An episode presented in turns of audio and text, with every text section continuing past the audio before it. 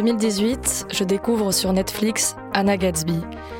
Elle est humoriste, écrivaine et actrice australienne. Sa notoriété est bien installée depuis une dizaine d'années dans son pays natal.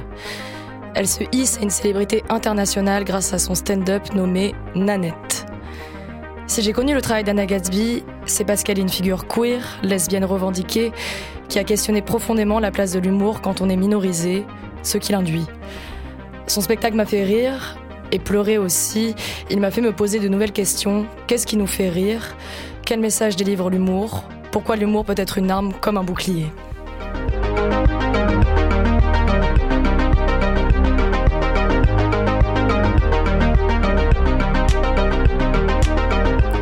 Moi, l'humour, c'est davantage un bouclier. En tant que femme cis et féministe, j'ai été côté cible plutôt qu'émetteur en termes de blagues. Pourtant, on peut dire qu'en ce qui concerne les cibles, il y a beaucoup de catégories sur lesquelles systématiquement taper quand il s'agit de rire. Blagues homophobes, transphobes, racistes, validistes sont légion au pays des sketchs. J'ai un regard acéré sur le stand-up, les humoristes et sur la phrase Aujourd'hui, on ne peut plus rien rire. Et je peux avoir ses yeux et toujours beaucoup aimer me marrer. Parce que oui, l'humour a de fait une fâcheuse tendance à légitimer l'ordre social existant et à reproduire des dynamiques de pouvoir qui ne sont pas très saines en excluant et en stigmatisant à peu près toujours les mêmes personnes. Personnellement, je m'y connais beaucoup moins en stand-up que Léna, mais je pense très sincèrement que l'humour a une portée politique immense, parce que c'est une discipline populaire qui parle du quotidien et touche à nos émotions, qui certes nous divertit, mais qu'on peut aussi observer comme un objet social, culturel, qui produit un discours et des opinions, et qui en dit long sur notre société. Et si l'humour reproduit parfois certaines dynamiques de pouvoir, il peut aussi les inverser. On a donc envie de vous parler du stand-up comme d'un espace de résistance et de transformation, et de l'humour comme d'une arme émancipatrice. Bienvenue, auditoris, vous écoutez Malaise Fanfare, l'émission culturelle dédiée aux initiatives féministes et queer à Marseille. C'est Swazik au micro, et je suis en compagnie de Léna. Et aujourd'hui, nous accueillons Ori et Isa de Stand Up Girls, un collectif marseillais d'humoristes femmes et queer. Mais avant de leur tendre le micro, nous écoutons ensemble un extrait de Nanette d'Anna Gatsby au sujet de son coming out dont elle avait fait un sketch. Oh, I think part of my problem is, is comedy has suspended me in a perpetual state of adolescence. The way I've been telling that story is through jokes. And stories, unlike jokes, need three parts a beginning, a middle, and an end. Jokes, only two parts a beginning and a middle.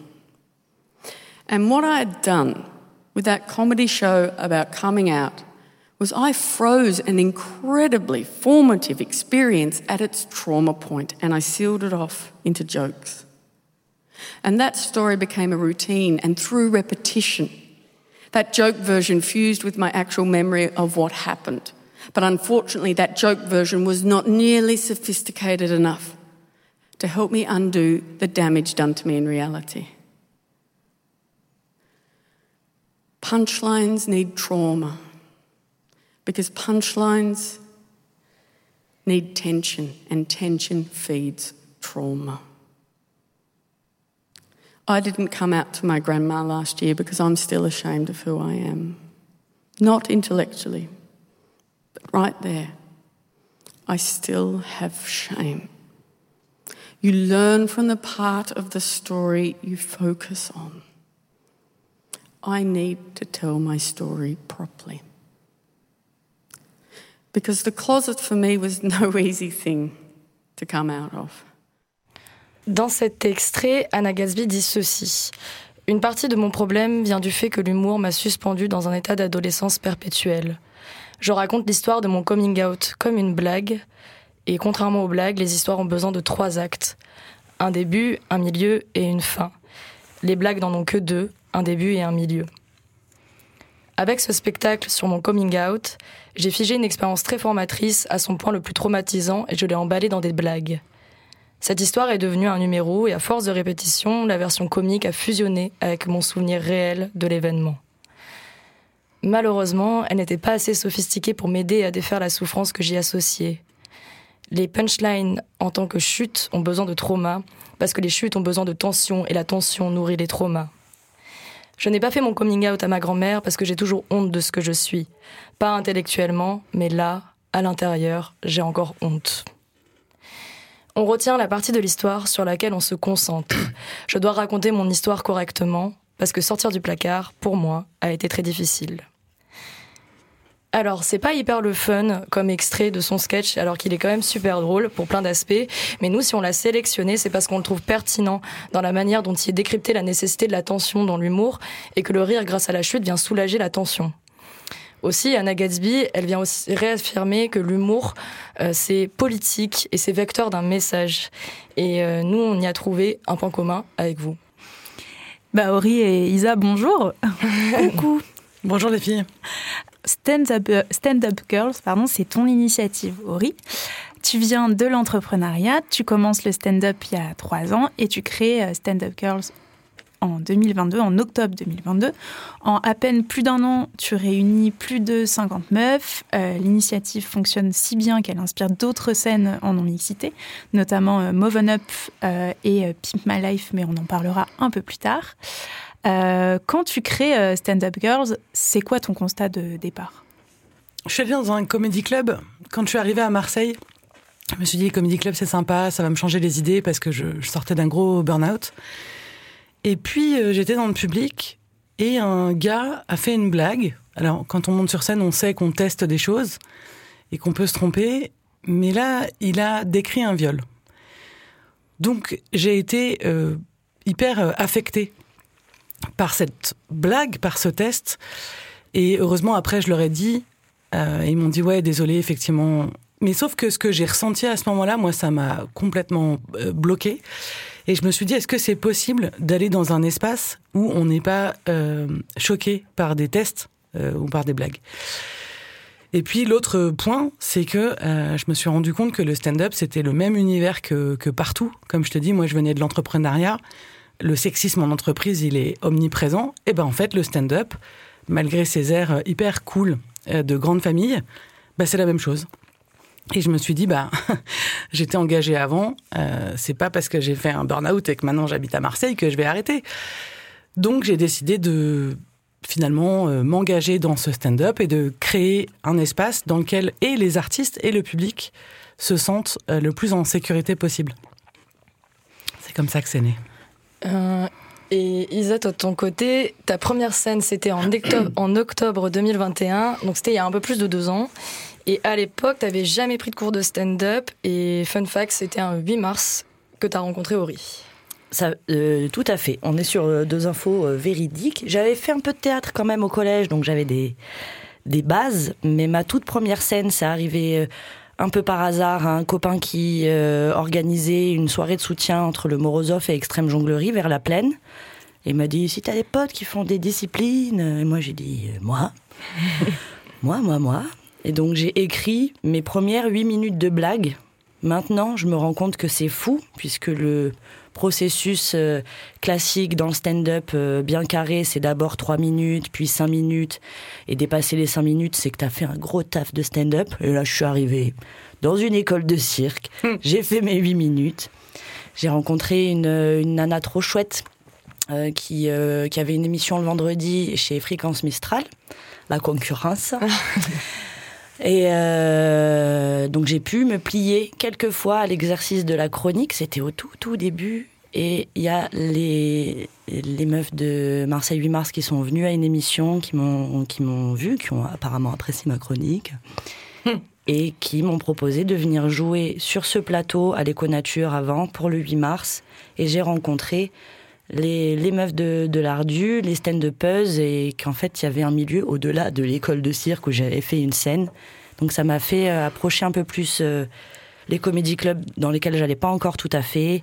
Et un an plus tard, euh, je, je faisais mes, mes premiers vrais plateaux de stand-up, enfin en tout cas, vrai comédie club.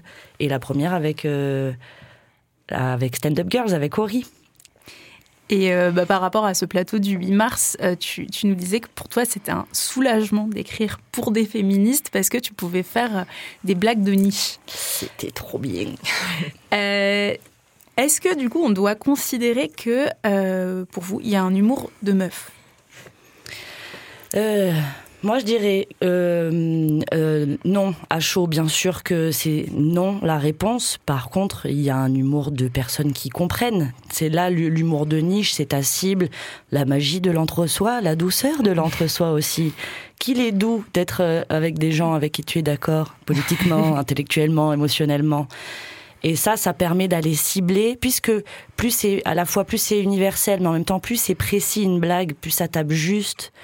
Et là, tu peux taper hyper juste dans des références partagées, mais ça, les, les collègues aussi euh, vous en reparleront de cette histoire-là, d'avoir des choses partagées, des vécus partagés, des références partagées.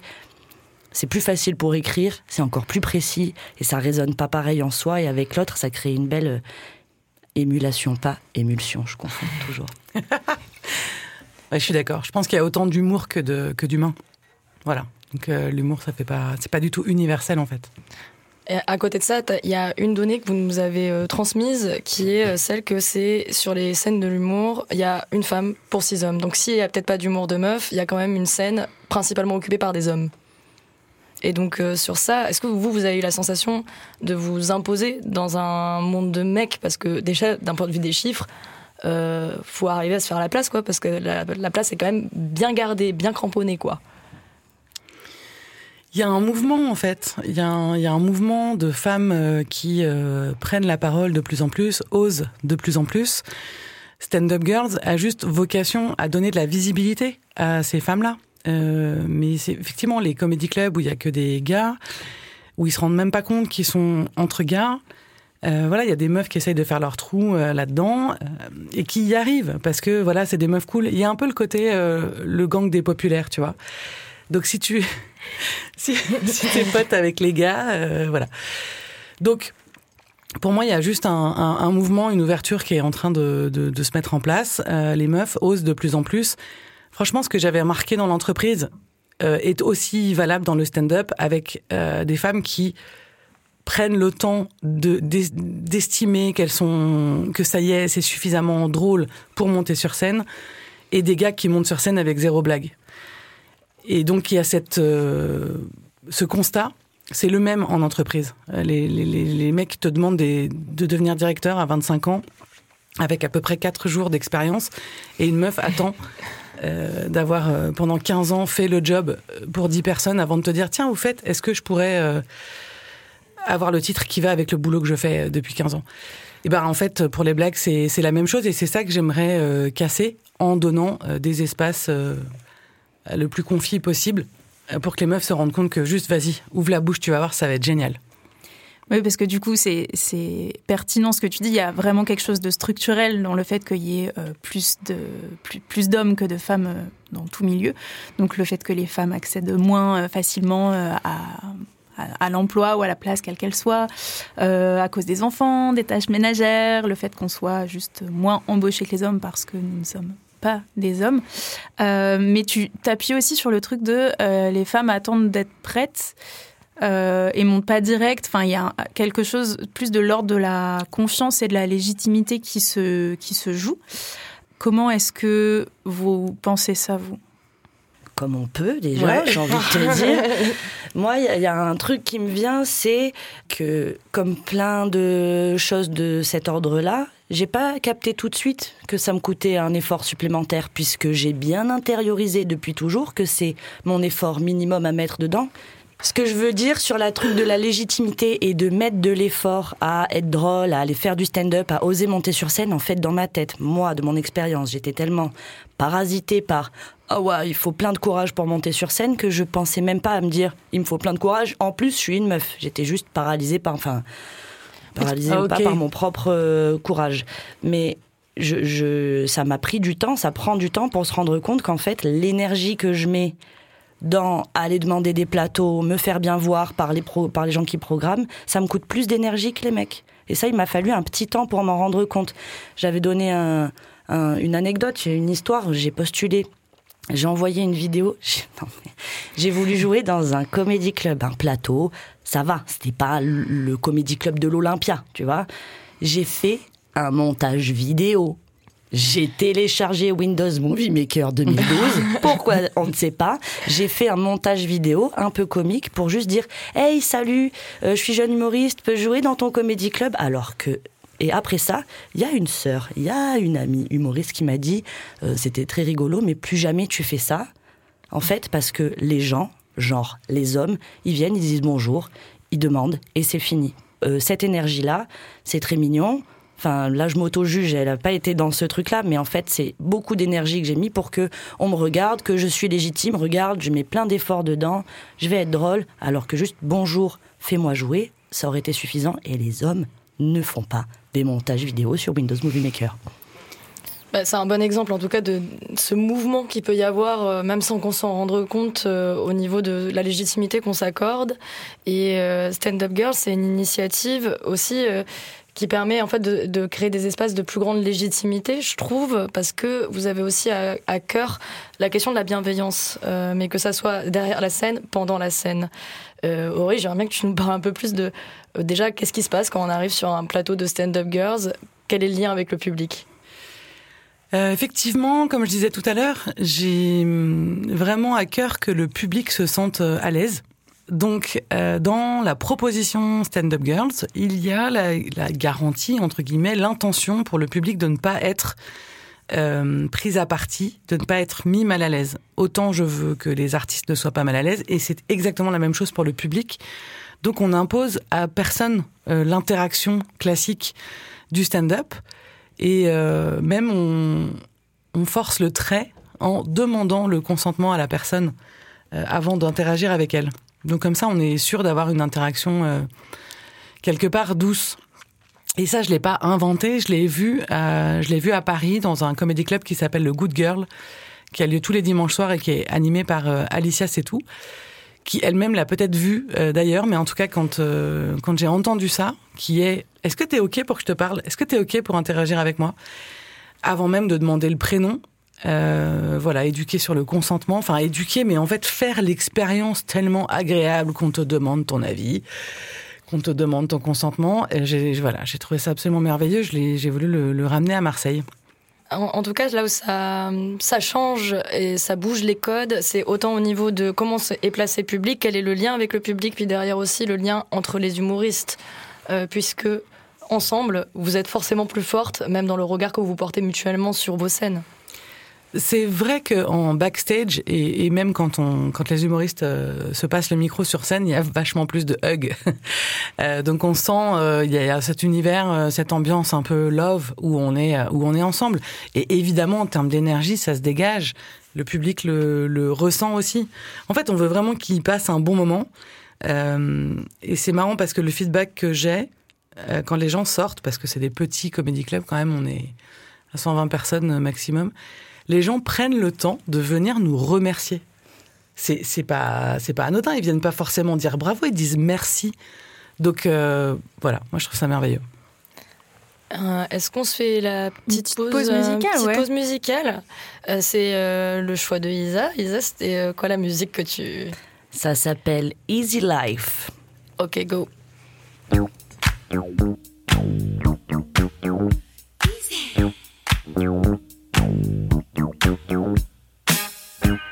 Toi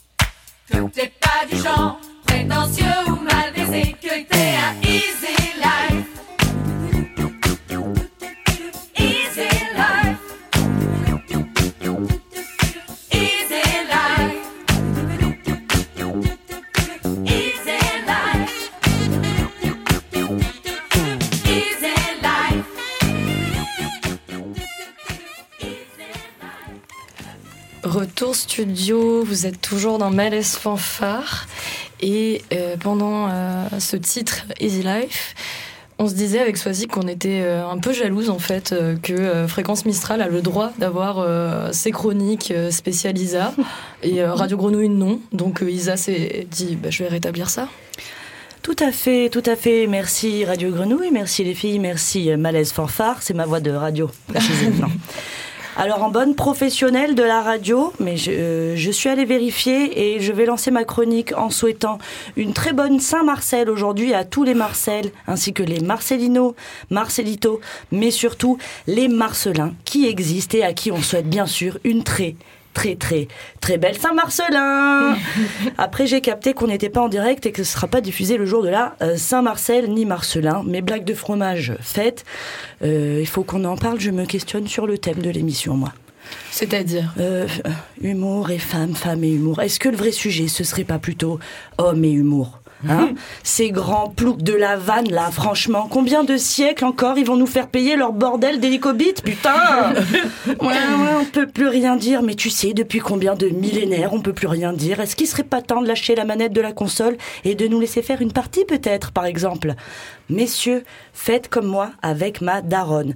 Quand je joue au Scrabble avec elle et qu'elle m'humilie, je pleure intérieurement. Mon petit conseil pour vous, messieurs, commencez à pleurer dans la vraie vie, ça vous rendra meilleur quand même, c'est Et donc, après avoir digéré l'échec vexatoire, j'apprécie son génie, je m'incline et attention, c'est un peu contempor- contemporain comme approche, mais j'ai envie de progresser. Ça me rend meilleur en orthographe. Voilà. Alors l'ambition orthographique, c'est que pour moi, mais vraiment inspirez-vous. Et finalement, est-ce que c'est pas ça le vrai sujet, femme et orthographe? Euh, Non, non, pas du tout. Euh, moi, je me dis, euh, en fait, c'est pas tant femme et humour que femme et prise de parole en public, dans l'espace public, de dire que sortir du domaine domestique, c'est toujours une aventure quand t'es une femme et pas une aventure genre acrobranche à bouc bel air. hein. Non, non, non, non. Une aventure sans bite, sans couteau. Donc moi, en fait, je pense que le vrai thème, ça devrait être femme et pétanque. Voilà. Là, il y a quelque chose. C'est catchy, ça appelle le chaland. Parce que dans les comédie clubs, il n'y a pas beaucoup de femmes. Et sur les boulodromes, hein, on se le demande, où sont les femmes? Merci, merci Isabelle. Vous savez pourquoi il y a moins de femmes sur les planches et sur les terrains de pétanque? Parce qu'elles n'ont pas le temps de boire des ricards. Elles sont occupées à la maison. Elles font à manger. Elles s'occupent des enfants. Elles lavent le linge. Voilà pourquoi elles traînent pas sur les boulodromes du coin. Et alors, en bonne sociologue de comptoir certifiée, hein, j'ai j'ai un autodiplôme de sociologue de comptoir. Je me permets d'affirmer haut et fort des trucs que des universitaires ont largement démontré, ce depuis euh, belle lurette, comme on dit dans le milieu. Les hommes se détendent plus. Ils sont pas compétents pour beaucoup de trucs, mais ça, on peut pas leur enlever. Qu'est-ce qu'ils se détendent bien? Oh Ah, mais moi, je veux, je veux, je veux, je veux du mansplaining de détendage de nouilles. Ça mériterait qu'on mette en place des centres de formation, de professionnalisation dédiés aux personnes concernées avec des unités d'apprentissage claires autour du prélassage de cul. C'est un cursus rapide, comme suit, je vous le présente. Intro, histoire et mythe de la charge mentale de l'empèbre à aujourd'hui. Grand A, lavage de cerveau, désapprendre par le vide. Alors, ça, c'est une technique américaine, c'est les masculinistes texans qui me l'ont appris. C'est de niche, mais ça fonctionne. Grand B, apprentissage intensif de l'importance de ne rien foutre, mais bien et de façon durable. Moi, par exemple, c'est ma petite technique, je ne cuisine pas. Et attention, si je ne cuisine pas, c'est par militantisme, ok Ou parce que j'ai les aptitudes culinaires d'un enfant. D'un enfant qui fume beaucoup de shit, d'ailleurs, apparemment. Alors que je ne fume même plus. hein. Mais je fais n'importe quoi en cuisine. N'importe quoi. Quand je fais des trucs en cuisine, je n'ai que deux ingrédients. C'est bien simple. Le Madame Loïc et la soubreçade. Placement de produit Madame Loïc. Si vous passez par ici, envoyez la cam. Envoyez la cam. Le Madame Loïc, c'est un fromage fouetté. C'est frais comme ça, c'est aérien. Hum, sur du pain, dans les pâtes, même dans le café, je m'en bats les steaks. Je le fous partout. Et la soubreçade. Vous voyez ce que c'est un soubreçade ou pas Non. c'est du chorizo à tartiner. Ça me rend ouf. J'en mets partout. Et alors là, sans pain, sans pâte, à capella, la soubreçade. Miam, miam, miam, miam, miam, miam, miam, miam. Oh, j'aime trop ça. Je, j'ai l'impression tout de même que je m'éloigne un peu du sujet là, peut-être. Euh, euh, alors. La bouffe, la pétanque, la misandrie, ben non, ça tient la route. Ça tient la route en fait. Hein. Il me reste plus qu'à clarifier tout ça, peut-être le raconter sur scène, on ne sait pas. Et donc, vous inviter tous à aller voir de l'art, du spectacle vivant, du stand-up, aller voir des gens qui racontent des blagues, aller voir des femmes qui racontent les blagues. Moi, c'est mes préfs. L'humour, c'est comme le Scrabble, on peut jouer n'importe comment, mais pas avec n'importe qui. Ouais, tout est dit. Merci Isa. Merci beaucoup.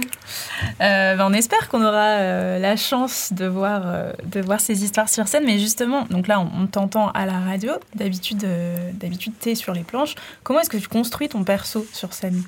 Parce que là, c'est le perso euh, radio, on y a un peu eu droit. Ça ressemble ou pas à ça sur scène? Je crois que oui. J'essaye de guetter le regard, de... mais oui. Euh, ça dépend des gens, ça dépend de la discipline. Après, il y a euh, le one-man show ou one-woman show. Le stand-up, dans le stand-up, on a quand même tendance à dire que ton personnage sur scène, c'est une version amplifiée de toi. Euh, ça colle quand même pas trop mal à ma réalité, du coup. Et euh, oui, là, ce qui est agréable avec hum, l'exercice de la chronique, c'est que je peux faire des phrases euh, longues avec, et développer des idées un peu plus complexes, alors que quand on est sur scène, euh, c'est vite fait de perdre les gens et il faut réfléchir différemment à la logique de la blague, où est-ce qu'elle arrive la blague, où est-ce qu'elle arrive la référence, être plus efficace, des formations professionnelles, mais c'est important quand même, sinon les gens ils comprennent rien et du coup ils s'ennuient. Ça c'est vraiment dommage, c'est pas la mission. Donc c'est, ça ressemble carrément à, à ce que je peux faire sur scène. C'est quoi un peu vos ressorts hu- humoristiques et notamment parce que vous parlez beaucoup de bienveillance et euh, on le disait un tout petit peu dans nos intros, il y a beaucoup de blagues qui sont homophobes, racistes, sexistes et tutti quanti. Euh, donc quand on refuse de donner là-dedans, euh, sur quoi on s'appuie? Comment on travaille La question, c'est est-ce que c'est possible d'avoir un humour non oppressif on sait, on sait bien que c'est possible, on vient de l'entendre d'ailleurs, mais euh, voilà. J'ai envie de répondre oui. enfin, euh, quels sont les ressorts Euh, Il y en a plein. Ce que disait tout à l'heure Isabelle, évidemment, était hyper juste. L'idée, c'est de rebondir sur des choses qui nous, qui nous ressemblent et qui nous rassemblent. C'est de pointer du doigt des choses qu'on vit au quotidien. Donc, c'est sûr que on peut, en fait, euh, en tant que femme, utiliser le sexisme qu'on vit au quotidien pour le dénoncer finalement et le, le rendre absurde, ridicule. euh, voilà, donc finalement, c'est pas tant euh, l'homme, c'est assez peu misandre en fait. Euh, voire ça ne l'est pas. Et j'ai- j'ai une humoriste comme ça que j'avais reçue qui voulait pas au début venir sur mon plateau en se disant non non mais euh, je suis sûre que vous défoncez les mecs euh, tout le temps. Et puis elle est ressortie en disant ah non mais en fait pas du tout. Et effectivement juste on a voilà on peut parler de de sujets qui nous concernent et en fait qui concernent plein de femmes et euh, tu vois on parle euh, on parle d'endométriose notamment, en fait, ça touche énormément de femmes et on n'en parle pas. Donc c'est super qu'il y en ait qui. Et pareil, ce truc du merci. Du merci, tiens, on n'en parle pas. Donc voilà, en fait, en termes de non-oppressif, chacun va parler de sa vie, va parler de ses relations, va parler de. Et en fait, c'est l'exercice. On disait aussi tout à l'heure, les femmes ont tendance à plus travailler leurs blagues que les hommes. C'est ce qu'on observe. Et elles travaillent justement à pouvoir dénoncer intelligemment. Pardon, je veux pas dire que les mecs ont pas de propos intelligents. C'est absolument pas le cas. Euh, ce que je veux juste dire, c'est que euh, pour nous, c'est très très important d'avoir un message. Euh, la blague facile est très très peu observée euh, chez les femmes. Mais toujours aussi dans cette logique de euh, euh, comment dire de rigueur et euh, de travail aussi euh, qui est en- encore au-dessus quand on est une femme sur scène. Quelque chose qui a, je, trouve questionnant extérieurement quand on ne fait pas du stand-up, c'est la prise de risque que c'est en termes d'exposition parce que quand on construit son personnage, pour ça c'est vous qui nous l'avez expliqué pour arriver à accrocher avec le public, il y a un peu ce jeu de voilà ça c'est moi. Et euh, c'est s'exposer et en même temps ça nécessite de le faire euh, hyper intelligemment parce que faut arriver à se protéger aussi. Là, vous avez, vous avez plutôt témoigné de scènes bienveillantes. Il y a toujours une prise de risque que, euh, au niveau du public, ce soit pas toujours bienveillant en termes de réception. Comment vous arrivez à vous protéger de ça et quel est le lien que vous avez à ça? Moi, je dirais que c'est, enfin, un peu comme tout à l'heure. Pour moi, c'est brouillé avec. Enfin, c'est pas la peur d'être rejetée en tant que femme, c'est la peur de bider. C'est juste, c'est ça, ça dépasse. Là, peut-être que ça va m'amener à y réfléchir euh, plus précisément. Mais je crois que c'est ma, ma, ma peur de pas connecter et de bider qui gagne sur euh, ma peur d'être rejetée par ce que je peux véhiculer de euh, trop féminin pour euh, les misogynes qui traîneraient. Non, mais peut-être que vous pourrez voir ça dans, dans une prochaine émission euh, sur les minorités, parce que je sais qu'on a déjà eu des témoignages avec justement la peur d'avoir un public en face qui soit potentiellement homophobe. Y a des, les femmes sont effectivement discriminées et c'est une minorité, mais il y, il y a des gens pour qui c'est encore plus dur. En fait, s'il y a une espèce de petite, euh, je vais le dire, déformation professionnelle d'humoriste, c'est que le rapport au public, c'est pas le même que le rapport aux collègues. Et là, par contre, euh, euh, en tant que femme humoriste, dans des comédie clubs où les gens qui organisent sont des hommes, là, le boys club des humoristes, celui-là, il peut être un peu plus douloureux. Et là, tu te tu te fais des nœuds au cerveau de ah est-ce que j'ai été assez sympa les populaires ou pas? Pourquoi euh, qui pourquoi pas sympa comme ça les gens là? Donc avec les hommes humoristes ça j'y suis plus confrontée. En fait en effet oui ça vient bousculer plus de trucs et devenir vraiment fatigant dans l'interaction humaine de devoir réfléchir. Ah, ah, ah, rire ou pas être trop de gauche ou pas être trop une femme ou pas. Ça existe avec les autres hommes. Avec le public c'est un autre enjeu. C'est mon client entre guillemets le public. Donc c'est pas la même chose. Mais d'ailleurs, vous avez un public globalement qui vous ressemble, vous estimez ça? Parce que sur, euh, alors je ne sais pas si sur, sur toutes vos affiches, mais sur certaines, j'ai quand même vu la mention public homme autorisé. Ça, ça a été ma première surprise. Euh, je pensais que j'allais avoir que des femmes euh, dans mon public, que des femmes hypersensibles. Voilà, je, je pensais que ça s'arrêtait ça. Mon public, et en fait, pas du tout. Depuis le départ, c'est du 50-50. Et les hommes nous remercient autant que les femmes. Je- J'insiste sur ce merci. Je sais pas pourquoi. Peut-être j'ai ce besoin de reconnaissance euh, que, que, que j'étale devant vous ouais. comme ça. Mais euh, ouais, on a un public mixte en fait. Les hommes dans le public, et pas que dans le public, hein, pâtissent aussi de ces élans masculins de boys club et les, les hommes, comme tout être en vie, a pas envie forcément d'arriver dans une salle de spectacle et de se faire bâcher pendant euh, 10 minutes en public alors que vraiment juste il vient rire parce que la vie c'est dur. Les hommes aussi ressent- on nous envoie de la gratitude. Euh, Est-ce que vous vous considérez aussi euh, que, euh, notamment en étant que des meufs sur scène et entre meufs, est-ce que vous avez l'impression de vous réapproprier des caractéristiques qu'on considère souvent comme masculines et de un peu de reprendre une voix qu'on parce qu'en fait en tant que meuf on a on, on trouve il y a, y un peu cet imaginaire que les meufs elles sont moins drôles que les mecs ou alors qu'on rit jamais aux blagues nanana. Est-ce que vous il y a un truc de revanche pour vous euh, dans le fait de faire du stand-up notamment? Non. Non. Non. Euh, un mini. Un mini truc, mais parce que je viens aller chercher dans un cliché, un stéréotype de l'imaginaire, mais euh, c'est plus euh, l'apprentissage polyvalent d'organiser un plateau, la com, et, euh, le matos. Il y a un truc un petit peu stéréotypé de, euh, bah, en fait, euh, l'apprentissage de la régie et du matériel euh, et de la, de la technique sur le tard, il y a un petit côté. Alors, il y a quoi les gars? Moi aussi, je peux bricoler. Donc avec une fierté euh, modérée parce que je sens bien que c'est un cliché qui, mais euh, il y a un petit un petit peu de ça qui peut traîner.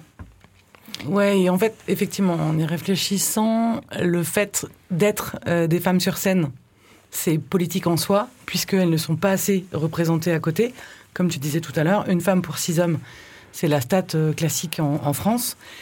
Donc effectivement, mais après, est-ce que l'angle c'est la revanche? Pas forcément. C'est plutôt, euh, c'est plutôt en fait, on a le droit, on prend notre place. euh, Il y a de la place pour tout le monde. euh, voilà. Mais d'ailleurs, si on, si on revient à l'ori- à l'origine, euh, quand, pour vous, c'est où le déclic de se dire je vais faire du stand-up?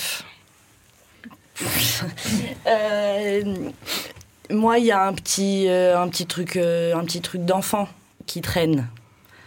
Il y a un petit truc de, comme beaucoup d'enfants, euh, j'ai pris une brosse à cheveux ou une télécommande et j'ai fait des spectacles à ma famille. Pas tous les enfants, hein, mais on est quand même une petite collection de mioches à faire ça devant nos familles. Et, euh, et donc ça a toujours un peu existé quand même de faire la mariole. De, j'ai demandé très tôt, trop tôt à ma mère si j'avais le sens de l'humour. J'étais une, un petit enfant et elle m'a répondu, est sympa ma daronne, hein, elle m'a dit non pas encore Isabelle. elle m'a expliqué qu'il y a des choses d'enfant qui me faisaient rire mais que j'avais pas le sens de l'humour au sens du sens de l'humour. Donc c'est très sympa, ça m'a un petit peu... Là par contre il y a une revanche, voilà. Ouais, elle est là, la revanche. non, mais l'appel du sens de l'humour, de l'humour, de raconter des trucs et, et la scène, ça, ça traîne quand même depuis euh, plus ou moins toujours, en fait. Mais alors, c'est que ça se travaille. si tu n'avais pas le sens de l'humour et que maintenant tu l'as, est-ce qu'il y a un truc où t'as bossé pour, quoi? Il y a une petite étape, je pense, simplement cognitive, vraiment du développement de l'enfant, qui fait que euh, et euh, ça se travaille et où ça se cultive. J'ai un grand frère qui est très très drôle, euh, que je trouve très très drôle. C'est mon, c'est mon, voilà, c'est mon, mon maître à penser de la blague. Et lui, il monte pas sur scène. Et ça se. D'abord, ça se cultive, et après, effectivement, là, je découvre depuis un an et demi que euh, ça se travaille, quoi. À la sueur euh, de sa plume. Oh, c'est beau, putain. Euh, moi, j'ai plutôt commencé en stand-up thérapie. Le moment où je suis montée sur scène, je prenais beaucoup d'antidépresseurs et j'avais besoin de sortir de, chez moi. Donc, c'est ma sœur qui m'a inscrite à un cours. Et j'ai commencé en disant Alors voilà, euh, moi, ça fait 4 mois que je dors euh, 18 heures par jour. Là, il faut que je parle à des humains. Et, euh, et donc, voilà, donc le- le- la matière du burn-out. J'ai aussi appris que j'avais pas encore assez de recul pour en parler sur scène, mais euh, mais donc ouais, mon angle de de- d'entrée, ça a été le, le stand-up thérapie, euh, ce qui est complètement euh, euh, faux, entre guillemets dans le sens où c'est extrêmement dur finalement de monter sur scène. Si t'es si trop faible, ça fait trop mal.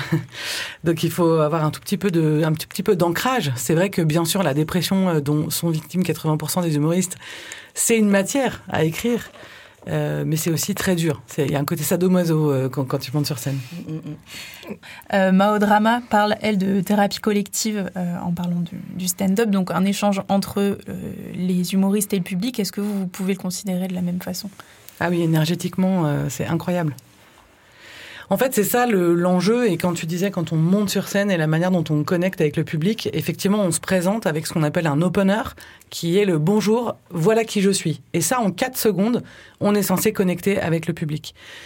Et en fait, euh, énergétiquement, il y a ce truc de, de vouloir connecter avec une salle. Euh, surtout pas avec une ou deux personnes, parce qu'en fait, euh, sinon on est un peu pris au piège. Il y a aussi, y a aussi ce truc de ne pas essayer de faire rire quelqu'un qui ne rit pas. se, se focaliser sur quelqu'un qui a des belles dents, ok? Et Mao, c'est aussi une des sources d'inspiration. hein. Elle avait créé le Comedy Love avec euh, Tani et euh, Lou Trottignon, et qui est aussi euh, une, une scène non oppressive hyper inspirante. Bref, on est tout à fait d'accord sur cette histoire de connexion énergétique avec le public.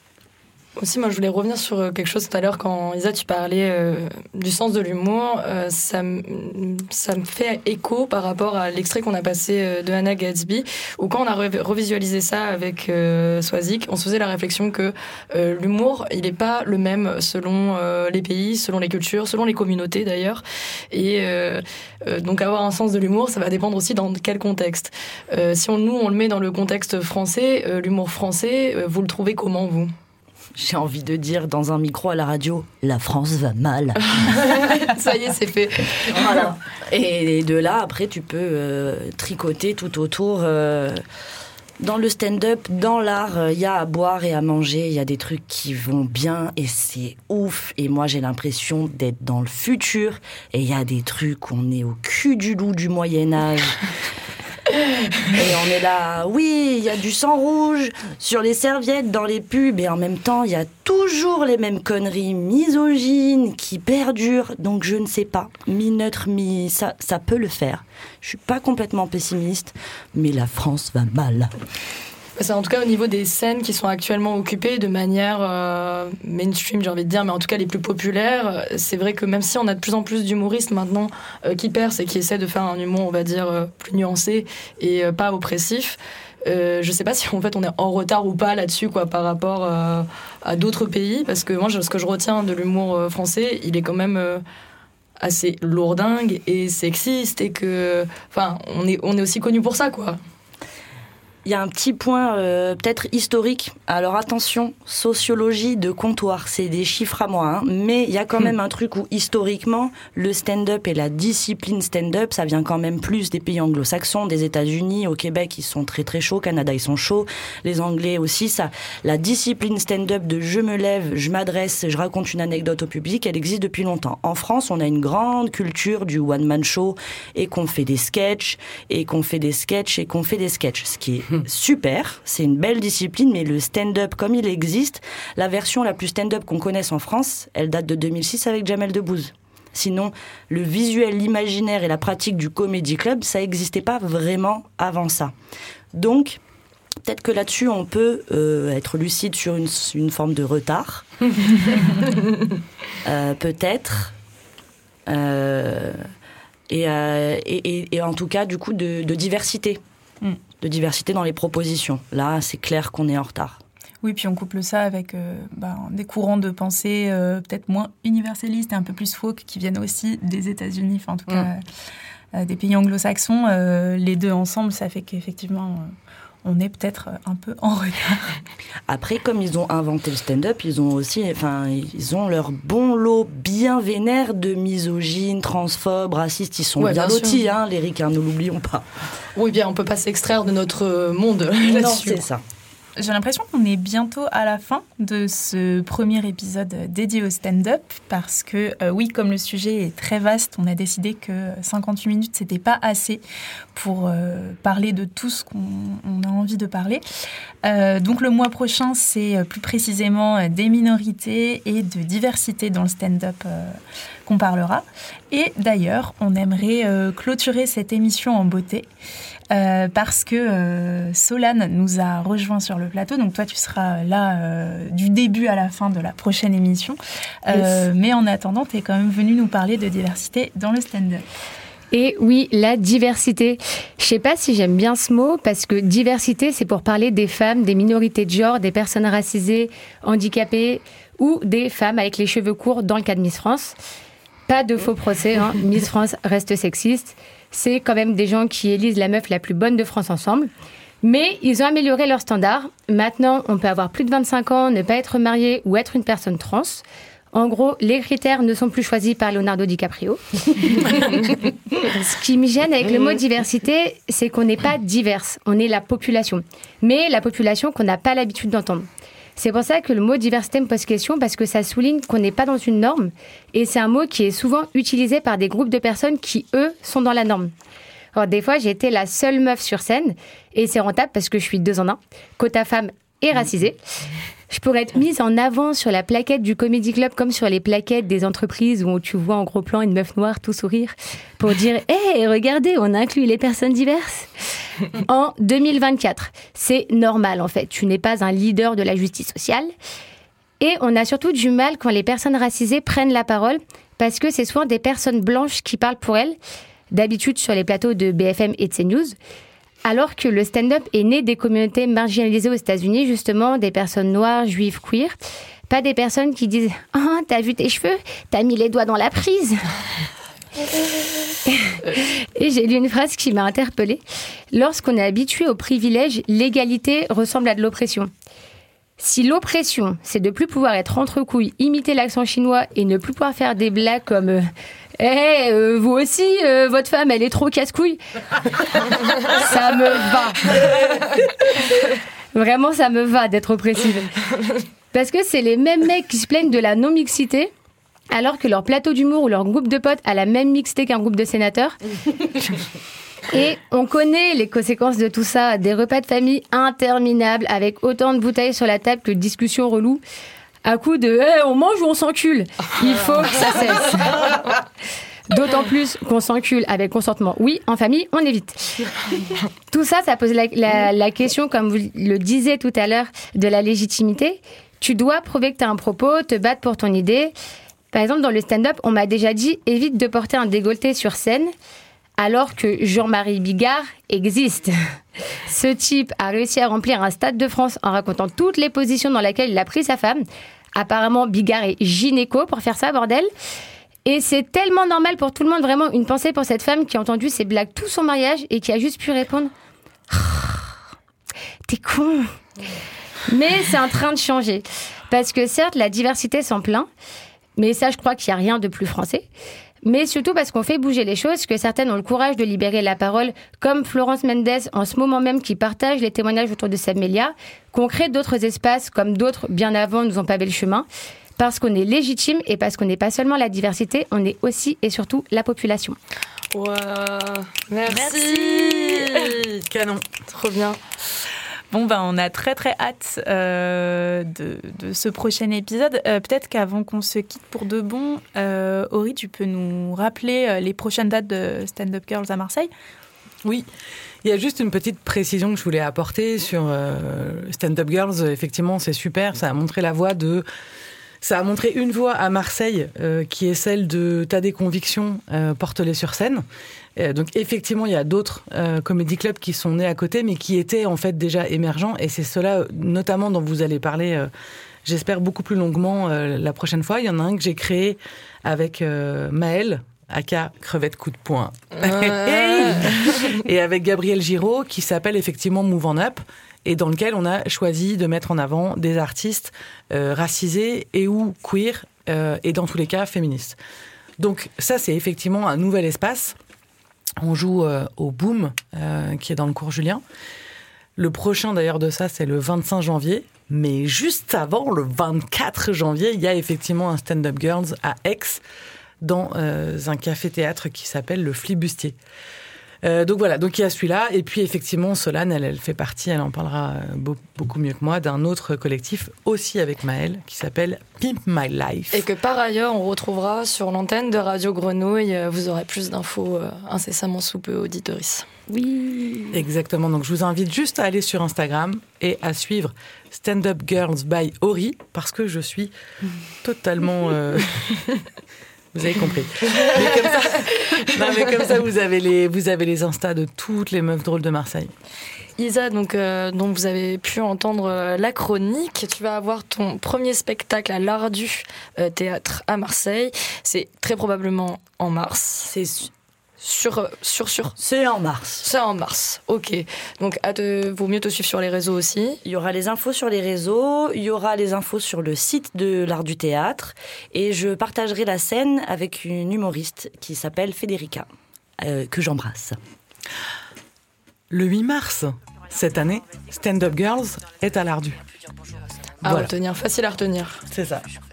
Merci à vous toutes d'être venues euh, dans Malaise Fanfare. Merci. Merci à vous pour l'invitation. Merci aussi à Papy d'avoir réalisé cette émission. Et bonne suite sur le 88.8 de Radio Grenouille. Merci de votre écoute. T'es mis dans un coin, t'es le président du club ouin ouin. J'suis un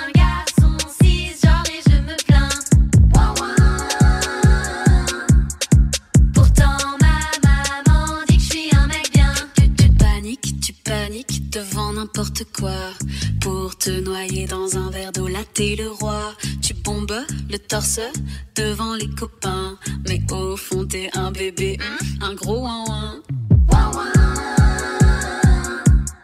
J'suis un garçon cisgenre et je me plains. Ouin. Pourtant ma maman dit que j'suis un mec bien. Que tes larmes s'évaporent sur tes joues rouges qui fument. Toujours en train de quémander mon hume. T'as toujours eu de la chance, mais ce soir plus aucune.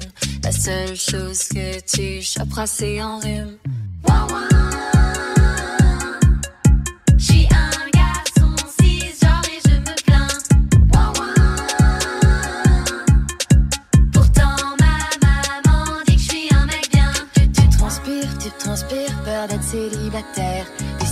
New Irlande, on dirait mon père. Pseudo, alpha, le grand empereur du rien. Quand bébé à maman veut toujours téter le sein. Petit polisson, tu n'as pas retenu la leçon. Si personne ne veut t'écouter, alors pose-toi les bonnes questions. Insulter et parler fort ne t'amèneront nulle part. Une petite faveur pour moi, vas-y pleure, tu adores ça.